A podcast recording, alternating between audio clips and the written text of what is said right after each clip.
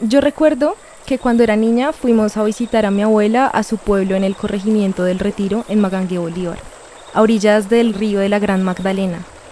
Fuimos porque el pueblo estaba atravesando una de las crecientes más fuertes y largas causada por el fenómeno de la niña, que causó en una mañana que se derrumbara el jarillón que dividía el pueblo del río. Aunque la gente se dio cuenta de que venía la creciente, la única solución fue levantar sus cosas para evitar que el agua se las llevara. En un punto, el pueblo quedó sumergido y la mayoría de la gente tuvo que vivir en cambuches en las pocas tierras altas que quedaban. Nuestra casa también quedó inundada y día de por medio íbamos a visitarla, recorriendo las calles ya no a pie sino en canoa.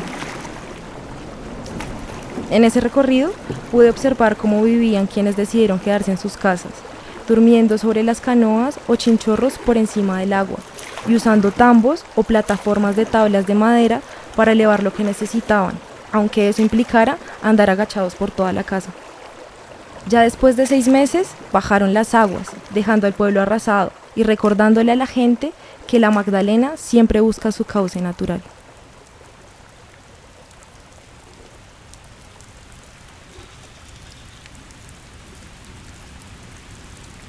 Al pensar en los ecosistemas, en general se piensa en categorías de acuático o terrestre. Hay bosques, hay desiertos, hay lagunas, hay mares, ¿no? Si bien llueve o suben o bajan los niveles de las aguas, en general esas características se mantienen como constantes y hay tierra o hay agua. Sin embargo, hay unos lugares donde las plantas, los animales e incluso la gente están acostumbrados a estar en momentos en la tierra y momentos bajo el agua o pues en situaciones entre ambas características. Este es el segundo episodio de una serie sobre el río Magdalena como espacio ecológico y espacio social en el que buscamos contar historias sobre las comunidades anfibias del río y su importancia para el país y el cuidado de los paisajes del río Magdalena. En este episodio hablaremos de uno de los ecosistemas más característicos de las riberas del río, que son el bosque seco tropical o bosque seco inundable. Exacto. Bueno, yo creo que para introducir el bosque inundable y bosque seco tropical y todos estos ecosistemas que dependen y que pues son importantísimos a lo largo del río Magdalena, es necesario hablar del régimen de lluvia y de lo cíclico que son todos estos paisajes en toda esta parte del país, ¿no? Sí, que es lo que las hace anfibios a fin de cuentas. Exacto. Entonces, pues hay periodos en donde baja el río, que hay fuertísimas sequías y el paisaje cambia completamente. Es decir, hay playones súper extensos, incluso se hace agricultura y pues todo el vivir tanto de los animales como de las plantas, que ya contaremos, y de las personas cambia completamente, ¿no? Mientras que cuando la lluvia llega, sube el río totalmente, los humedales se llenan, los playones desaparecen, parte incluso de la flora súper característica también desaparece, se la lleva literalmente el agua o queda bajo el agua. Y hay registros en los que suben un promedio de 4 a 5 metros el agua cuando está en una época pues de crecida de lluvias, que eso es... Es bastante. Es harto, harto. Son como... ¿Tres pisos? Son como tres pisos, exacto. Diariamente incluso, o sea, para llegar de la sequía hasta estos tres pisos, se registran que a veces por día puede estar aumentando los niveles de agua 7 centímetros en lo máximo y pues 2 centímetros diarios, que igual una escala diaria de aumento de 7 centímetros es altísima. Sí, es absurdo. Mírenlo en sus reglitas y van a ver que pues día a día es bastante. y para que suceda algo como lo que nos estaba contando María Fernanda en la introducción, tiene que además haber un nivel del agua mucho más alto, ¿no? O sea, para que un jarillón se rompa, y llegue a inundar todo un pueblo, tiene que haber un aumento del agua, yo creo que pues por ahí de unos 6 metros, que es incluso más alto como de esos registros, ¿no? Entonces tiene que haber momentos en los que se aumenta ese promedio de inundación, porque aumentan las lluvias, ¿no? Como ella nos contó que en el fenómeno de la niña, o sea, hay situaciones también donde lo cíclico se sale incluso más de los promedios, ¿no? Sí, totalmente. Yo creo que también esto cíclico que igual, como usted dice, a veces es extremo, pueden ser extremos dentro de lo cíclico, genera nuevos paisajes y eso es súper interesante porque, por ejemplo, los pantanos, los humedales y muchísimos cuerpos que además valga la pena decir que son de agua dulce mm. eh, y son estacionales, dependiendo totalmente pues a estas lluvias, cambian completamente todo, ¿no? Donde antes Claro. había lo que era un pastizal, ahora es un charcote. Sí, un charco. Donde el como una señor... ciénaga. Exacto, donde yo puse mis planticas para que crecieran, pues ahora hay un gigante humedal sobre él que pues creo Sí. que no nacerán este año para, para esa persona. Y si bien hay lugares que sí se mantienen por encima del nivel del agua estimado, incluso en las épocas de lluvia, a veces suceden esas situaciones extremas que los terminan tapando, pero sin embargo, si hay un rango, digamos, de lo normal que permite pues la adaptación de la gente a las condiciones y también algo muy interesante es la adaptación de las plantas y de los animales. Exactamente. Porque algo que creo que todo el mundo sabe es que pues las plantas no se mueven.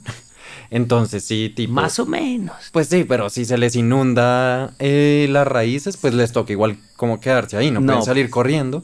Mientras que si, no sé, un pájaro está, hizo un nido y de repente se le llenó de agua, pues se puede ir. Quedarse ¿no? frustrado. Quedarse frustrado, pero pues, se puede, puede salir volando. En la planta no. Y eso es algo de lo que les queremos contar hoy un poco. Y es que hay muchas especies de plantas que habitan estos territorios y que además han desarrollado unas adaptaciones muy particulares para poder sobrevivir a estas condiciones cíclicas extremas. Yo quería como traer también los protagonistas un poco de esta historia, que pues tienen nombres propios, es decir, hay muchos ecosistemas que dependen de la lluvia, que son por ejemplo los herbazales, las ciénagas, las madres viejas, los pantanos, los herbazales inundables, que son también diferentes, y que todas estas categorías de ecosistemas pues componen justamente un ecosistema que va y viene y según cuando uno vaya lo verá o no lo verá, tal cual, ¿no? como el roble, el iguamarillo, el gualanday, el guayacán, el guamo cieneguero, el pimiento, que son especies nativas del territorio. Don Hernán Mendoza es uno de los líderes de la organización Guardianes de la Ciénaga de Cimití, quienes se han encargado de proteger y restaurar bosques, humedales y manatíes, que pues aquí se conecta perfecto con nuestro episodio anterior de Soledad. Su voz nos acompañará a lo largo de este episodio, pues es alguien que ha metido literal mano en estas tierras y sobre y pues vive en, en estos ecosistemas y en estos ciclos. Volviendo al bosque, pues durante los periodos secos, muchos de los árboles, una de- las adaptaciones que tienen es que pierden las hojas y transforman partes de ellas en, en espinas. Ush, Eso sirve. se Sí, vuelven como agresivas. Sí, sí, sí. Pues es un paisaje duro, entonces reflejan eso. Y esto es muy interesante porque se hace para no perder tanta agua. Porque las plantas tienen una particularidad, es que hacen fotosíntesis. Eh, y esto lo logran a partir de las hojas. Eh, las hojas pues tienen todo un sistema que algún día pues ojalá no tengan que estudiarlo porque es una cosa muy enredada, pero básicamente tienen unas boquitas que se llaman estomas por las cuales hacen un intercambio de gases y por ahí entra el CO2 y sacan el oxígeno que respiramos el resto de los seres vivos. Una especie de inhala, exhala. Sí, un inhala exhala por muchas, muchas boquitas así chiquiticas. Lo que pasa es que por esos estomas también pierden agua. Entonces en una época seca, cuando tienen que ahorrar un montón de agua, pues lo más viable, digamos, lo mejor para ahorrar es no tener hojas. Y pues tampoco hacer fotosíntesis, digamos que hacen un poco ese sacrificio, pero pues consiguen los nutrientes eh, exclusivamente a partir del suelo. Es lo que hay. Es lo que hay, lo que hay, se resignan a eso, pero pues no pierden agua, ¿no? Eso es lo, lo, como su adaptación en la época seca. Y ahí hay algo muy importante, es que en el, en- como en la visual del paisaje, cuando está muy seco, mucha gente cree que están como medio muertos, ¿no? Y mucha Sí. gente también como que ve como, ay, no, eso es puro, puro árbol seco que pues se puede talar o que se puede intervenir. Y, y también por eso el bosque seco tropical y pues estos ecosistemas que pierden sus hojas y como que se ven como súper áridos y agresivos con sus espinas, son de alguna u otra forma estigmatizados. Como Sí. que la gente ve como, ah, no es verde, entonces chao. Sí, sí, sí. Y ahí están pasando un montón de cosas. Claro, y, eh, o sea, son literal seres que están medio dormidos en Sí, cierta como una forma. hibernación opuesta. Exacto, porque no es en, en la época como de más nieve y humedad, sino en la de menos. Tan bonitas las plantas. Sí, son muy, son muy mágicas y logran hacer esto por periodos largos, incluso como de tres o cuatro meses al año, que ya se empieza a alargar, empieza a haber problemas, pero en general como que lo Salen logran por pa'lante, ese tiempo. Salen para adelante, sí. Porque después llegan de nuevo las lluvias, como en esa dinámica cíclica, y es ahí donde tienen que luchar con una cosa muy interesante que es la falta de oxígeno. Porque cuando les queda lleno todo el suelo, empiezan a sufrir de hipoxia, porque no pueden como la, la tierra misma empieza como a ahogarse, ¿no? Como a perder oxígeno porque se sale de ahí. Entonces logra, han logrado una adaptación muy interesante que además solo activan en las épocas de inundación y es que las raíces se encargan también del intercambio y la absorción de oxígeno. Respiran básicamente por las raíces porque las plantas sí botan el oxígeno pero también necesitan parte del oxígeno para su funcionamiento. Y ahí también hay otro factor importantísimo y es que muchas veces creemos que en el trópico reina la homogeneidad, ¿no? Hmm. Como que les toca fácil a la vida en el trópico y la diversidad abunda y pues no es así. O sea, este es el ecosistema perfecto que muestra que también en el trópico hay extremos increíbles y adaptaciones increíbles. esos Exacto, extremos. pero hay muchos organismos que han logrado esas adaptaciones, ¿no? Y bueno, cuando ya baja un poco la lluvia, otra vez, y como que las condiciones ya están un poco, digamos, no, normales, no son tan sequía extrema y tan inundación extrema, cuando baja un poquito más la lluvia, entonces los árboles y arbustos sin hojas vuelven a, a surgir las hojas, vuelven a reverdecer y pues empiezan a crecer los frutos y ahí es donde se ven todas estas además interacciones muy bellas entre las diferentes especies porque se vuelven de nuevo pues la fuente de alimento de animales, de peces, de personas también. Animales migratorios que Exacto. además coinciden con ese momento de... Y con esos ecosistemas de humedales, por eso también llegan tanto ahí, ¿no? Sí. Como que todo, todos, es, es muy interesante cuando uno se pone a estudiar estos ecosistemas porque en realidad son muchos, muchos ciclos que están organizados. Tal cual. Eh, y aquí es donde queremos empezar a hablar un poco, pues específicamente, de la gente anfibia y de las comunidades ribereñas que habitan todos estos ecosistemas. Eso es increíble porque, pues bueno, los animales se han adaptado tremendamente, los, las plantas también, y están también, pues, los seres humanos, ¿no? Los seres humanos que siempre han vivido ahí y que a través de su herencia de conocimiento de este paisaje, que es el paisaje anfibio, es gente anfibia, es gente que ha aprendido a vivir en tierra firme y en agua al tiempo, pues hay unas cosas que surgen también bellísimas como adaptación a este ecosistema y a este paisaje. Por un lado, por ejemplo, en la época seca hay escasez de agua, es decir, hay escasez de pescado, hay escasez de alimento que provenga del río y que toca hacer ser agricultor. Entonces aquí ya también hay una cosa súper diciente y súper como llena de conocimiento de la gente de que son agricultores por un lado y pescadores en la época de lluvia, ¿no? Y eso también nos lleva a algo muy lindo y es la movilidad, incluso la movilidad pasa de ser a pie a prácticamente estar andando pues en, en botes todo el tiempo o en, pues, en, en canoas y en diferentes embarcaciones de diferentes tamaños que hacen que cambie totalmente su movilidad y eso es asombroso. Sí, pues hay, hay- como nos contaba Mafe, momentos en los que literal los caminos que se transitaban caminando toca hacerlo en chalupa, porque pues ya están bajo el agua, como que el paisaje mismo está cambiando y pues hay momentos extremos en donde caminos que nunca se inundaban se inundan, pero también hay momentos en los que ya la misma navegación, la navegación visual cambia, porque el paisaje está muy distinto, ¿no? Hay, hay momentos en los que hay bosques secos que solo se ven las copas de los árboles, Tal cual. de la cantidad de, de agua que, que está en el paisaje. Entonces, un sitio que antes tenía sus como colinas observables y como variedades altitudinales como muy claras para una persona, ya se vuelve solamente un lago gigante. Un lago o, una ciénaga. o el río que aumenta. Entonces Exacto. a eso hay que añadirle corrientes, de cómo cambian las corrientes o aparecen nuevas corrientes y eso es pues, es otro paisaje y es otra forma de, de vivir. Y, y todo esto está conectado con algo muy importante que es la soberanía alimentaria, ¿no? Sí. Bueno, si se pierde el bosque, si el bosque se llega a perder, sabemos que toda la comunidad y todas las especies como animales que están fuera de la vía de extensión se acabará. Y es que si se pierden los bosques, empiezan a haber un montón de dificultades porque como que no hay barreras naturales de contención para el río el río entonces a veces se, se extiende un poco, también esto está relacionado obviamente con, con fenómenos macro del cambio climático, pero también muy conectado como a los manejos del territorio puntualmente.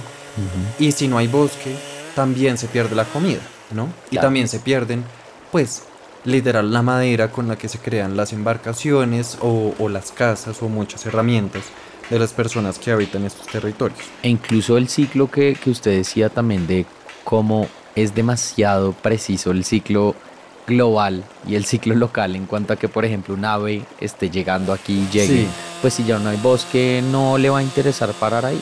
Exacto. Y pues si o no le va a... no, va- no va a poder, ¿no? Porque No, si no para ahí pues se muere de hambre y no despega. Sí, Y algo que, que también es muy importante en estos territorios es estos sitios que cuando la- el agua está más baja, no, no completamente seco, pero cuando el agua está más baja, son los playones, que son lugares de tierra firme, aparecen y desaparecen dependiendo del momento del año, que suelen ser usados mucho para la siembra de comida, pero aquí entra un concepto muy interesante que nunca hemos nombrado en el podcast, que son los comunes. No sé si nos quiere contar un poco.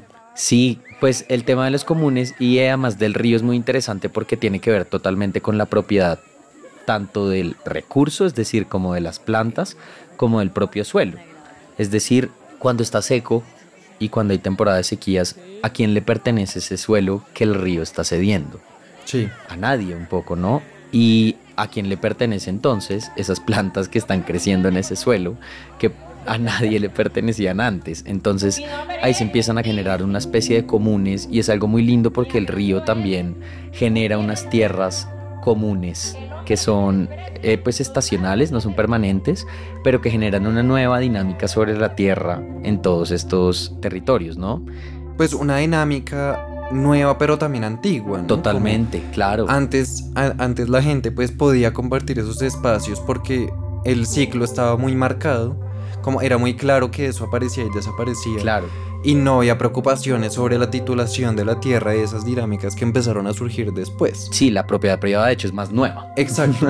Em, y hay una autora muy importante que por favor todos vayan a leerla y sean fan de ella como lo soy yo, que es Elinor Ostrom, que habla mucho de, de los comunes, como este, que son como el manejo de los recursos compartidos, ¿no?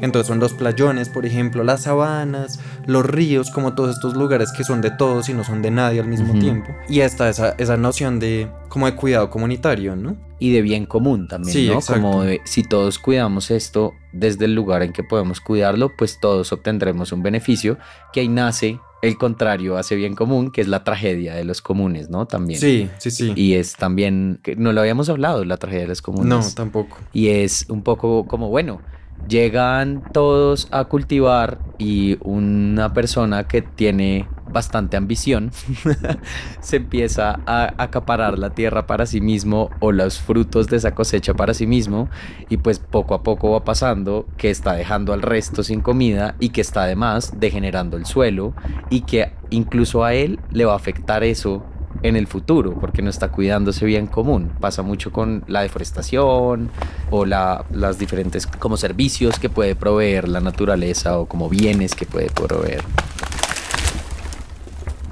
Y eso es un ejemplo muy importante de algo que sucede en estos ecosistemas.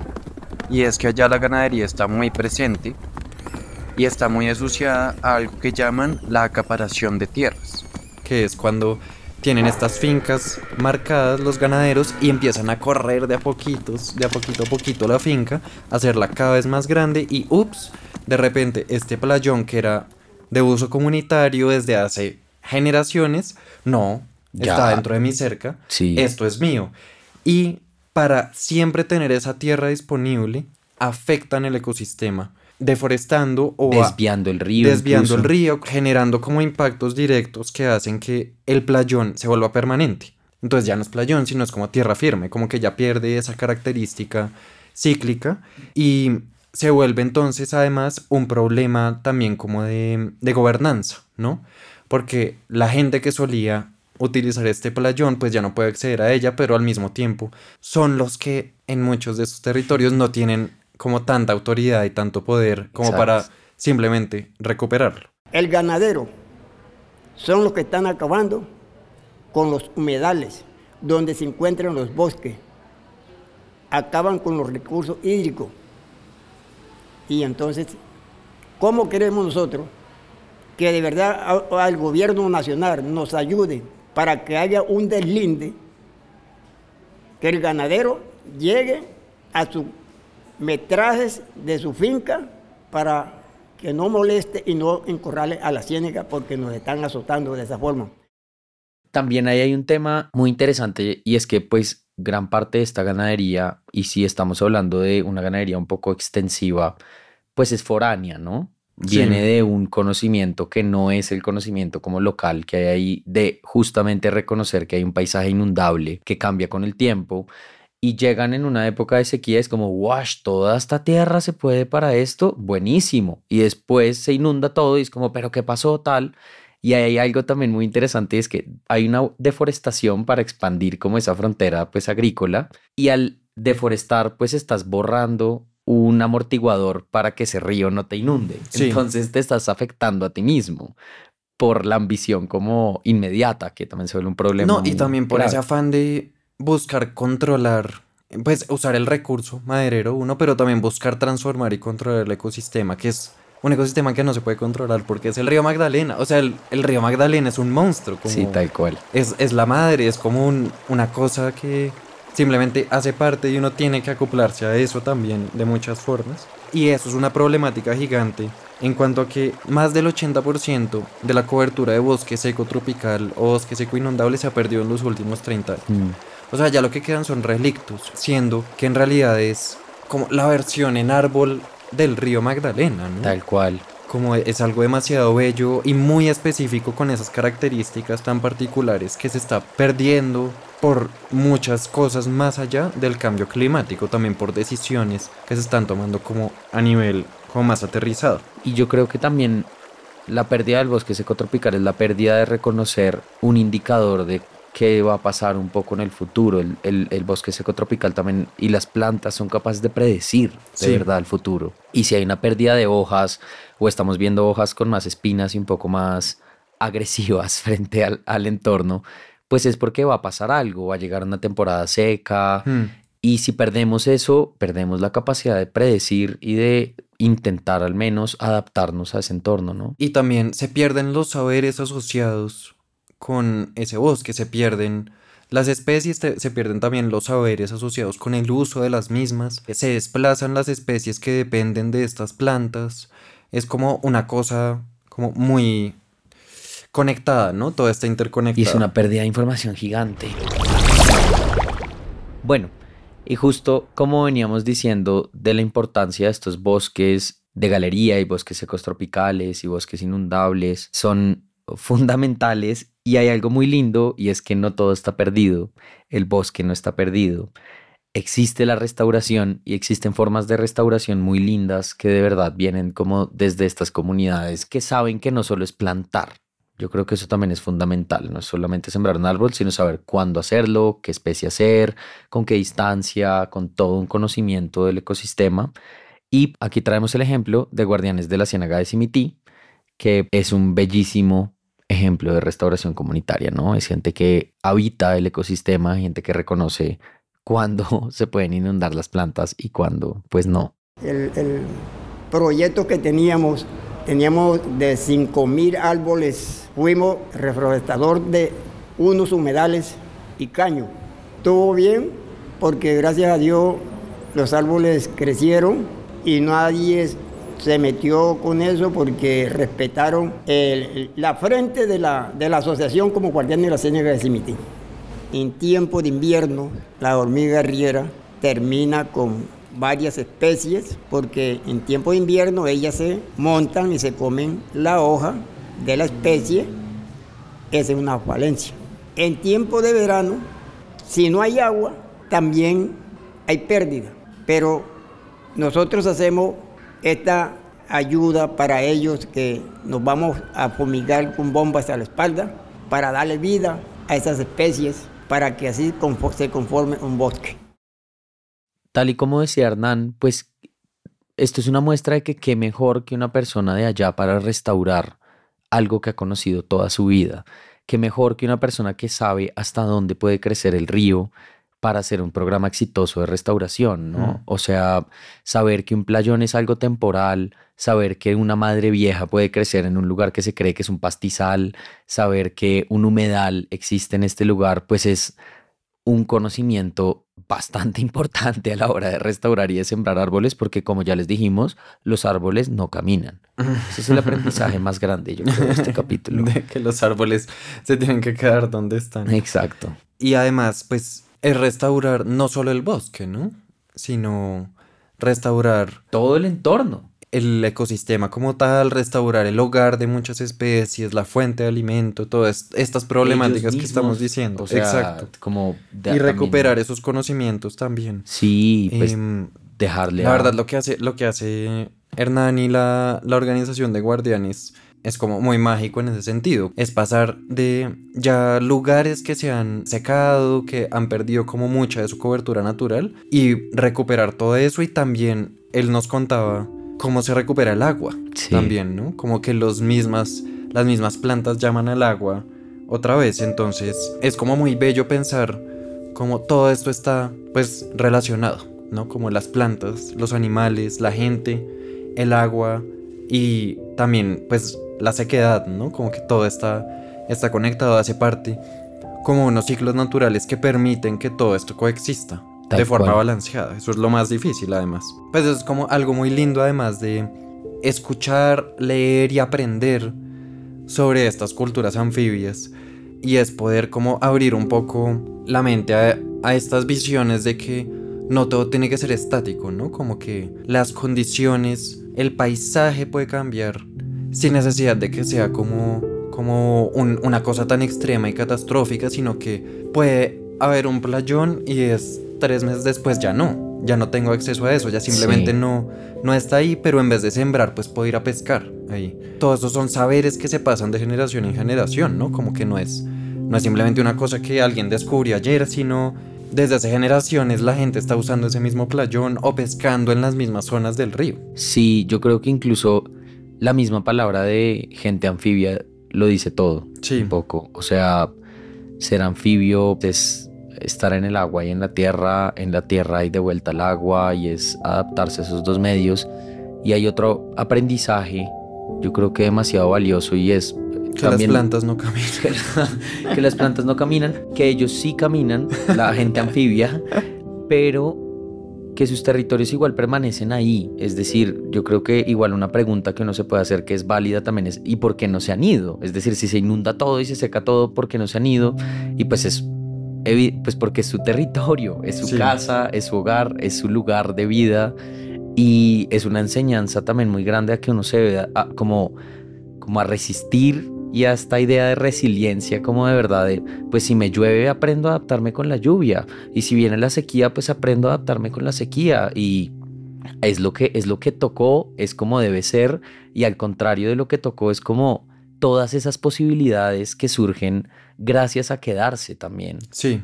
que es enriquecerse de muchas formas Y a recuperar pues todos esos conocimientos que gente que lleva muchos años viviendo ahí pues ya tenía, ¿no? sí Fortalecidos, obvio, por la tecnología y los accesos pues que se tiene hoy en día, ¿no? Pero lograr como esa conexión con el ecosistema que no se tiene en muchas partes donde simplemente se pone una pared de cemento y uno se olvida del río, que Tal es lo cual. que pasa mucho en las ciudades. E- Entonces es, es como muy bello escuchar ejemplos como el de Guardianes de la Ciénaga, que literal están manteniéndose ahí y sembrando con sus manos y permitiendo que reviva el ecosistema y se mantenga y se fortalezca, ¿no? Sí, y es también mirar de frente al río, ¿no? Y, Sí. y mirar de frente al agua, no solo al río, sino a todos los ecosistemas acuáticos que Sí. hay allá. Y pues eh, ahí hay demasiado aprendizaje, creo yo, en cuanto a que reconocer que el agua cambia absolutamente todo y esto que nosotros tal vez incluso desde una visión externa podemos llamar como un desastre, Mm. como guau, se inundó todo. Es como también una fortuna para mucha gente que sabe manejar la inundación y que sabe manejar los ciclos del agua. Si tú sabes manejar los ciclos del agua, pues, pues eres un maestro agua. Igual aunque sea así, sí hay que resaltar el hecho de que las condiciones climáticas se han puesto cada vez más extremas y por eso mismo muchas corporaciones ambientales o autoridades ambientales han ido recomendando que ciertas poblaciones muevan sus lugares de vivienda o se muden o se, se pasen a, sitios que no estén tan expuestos a estos pues, lugares de cambios tan extremos donde a fin de cuentas la vida se pone en riesgo. Entonces sí hay que resaltar los saberes de las comunidades, pero también hay que resaltar que hay sitios donde hoy en día es muy difícil vivir, incluso si uno conoce estos cambios y estos ciclos, porque pues ya todo se ha puesto muy extremo. Creemos que es con el recuperar estos saberes y con el cuidar del bosque y de las ciénagas y de todos estos ecosistemas que también se pueden reducir los efectos negativos de pues la crisis climática en estas regiones. Y ahí es donde nosotros vamos como asociación de darle a saber a la comunidad, a la juventud, que tengan en cuenta que nosotros subsistimos es porque nos lo enseñaron. Y así le vamos a enseñar a ustedes para que sepan cómo se trabaja a lo largo y ancho del río Magdalena y las cuencas como la seguridad alimentaria que es nuestra hacienda. Este capítulo hace parte del proceso de patrimonialización de la pesca artesanal del río Magdalena, una iniciativa de la Fundación Alma, producida por Tembe Laboratorio Sonoro y La Enredadera y Compañía, con el apoyo de Cor Magdalena. Agradecemos a María Fernanda Sánchez por contarnos su historia de casas inundadas y Hernán Mendoza, guardián de la Ciénaga de Cimití, por compartirnos sus conocimientos sobre el bosque. Las opiniones dadas en las entrevistas son individuales y no representan la posición de ninguna institución.